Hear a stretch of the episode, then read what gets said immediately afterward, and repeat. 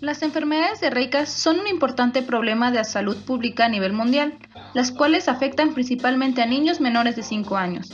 El consumo de agua y alimentos contaminados por estos villanos microscópicos llamados patógenos, de los que ya les hemos hablado en otros capítulos, es la principal causa de este tipo de enfermedades. Hola, mi nombre es Angélica Godínez, integrante del colectivo ETOS, y hoy les platicaré acerca del trasfondo cultural, educativo y socioeconómico de las enfermedades diarreicas en nuestro país.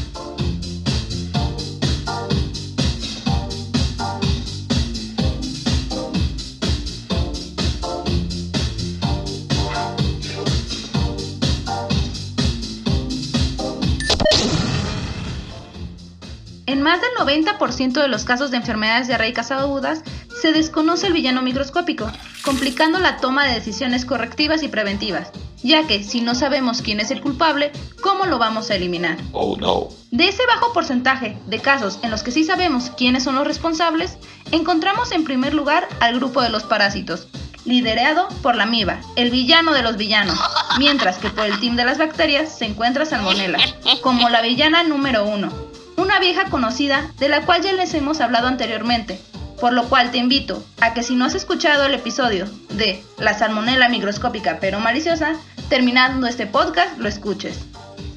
¿Te has preguntado a qué se debe la alta incidencia de este problema de salud pública en nuestro país?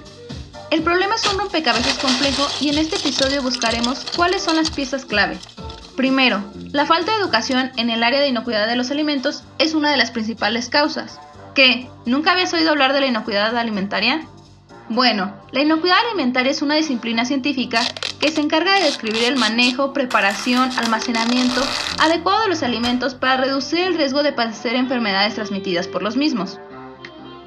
La falta de educación en esta área, así como la cuestión cultural, que implica algunas costumbres e ideologías, pueden ayudar a incrementar el riesgo ante estas enfermedades. Los hábitos de consumo y preparación de alimentos son un claro ejemplo. El consumo de leche bronca, quesos no pasteurizados, carne tártara y mariscos crudos son costumbres arraigadas por algunos sectores de la población que, en muchos de los casos, sí son conscientes del riesgo que estos alimentos podrían ocasionarles. Para mi amigo amante del ceviche, así como para los amantes de los demás productos que mencioné, no les estoy diciendo que no lo vuelvan a consumir nunca más en la vida. Sin embargo, es fundamental hacer conciencia de que estos productos son de alto riesgo y que si deciden consumirlos, es indispensable tener cuidado en la inocuidad de los alimentos. Otro ejemplo importante a abordar, que ahorita anda mucho de moda por la pandemia del nuevo coronavirus, es el lavado de manos.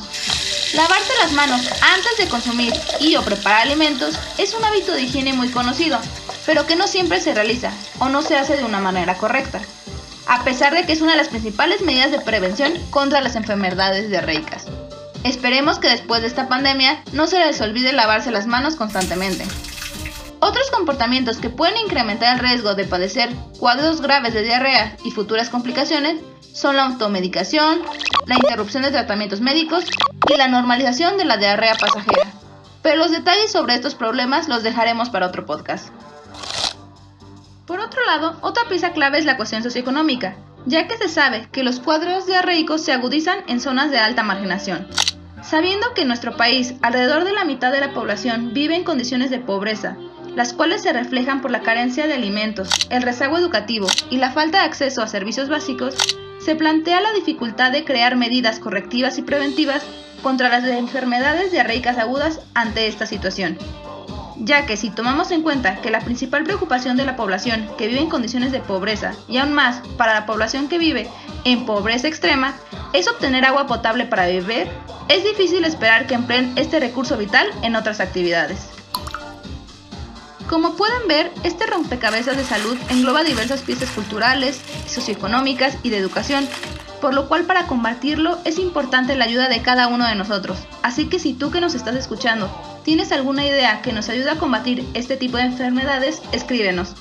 Por mi parte es todo. Los invito a que sigan a Colectivo Etos en su página de Facebook Inocuidad Alimentaria y en Instagram y Twitter como Colectivo Etos, así como a Colectivo Motus en todas sus redes sociales y en el sitio motuslab.xyz. Escríbenos, queremos saber qué opinan. Y si quieren volver a escuchar esta cápsula, búsquenos en Colectivo Motus en Spotify. Nos escuchamos pronto.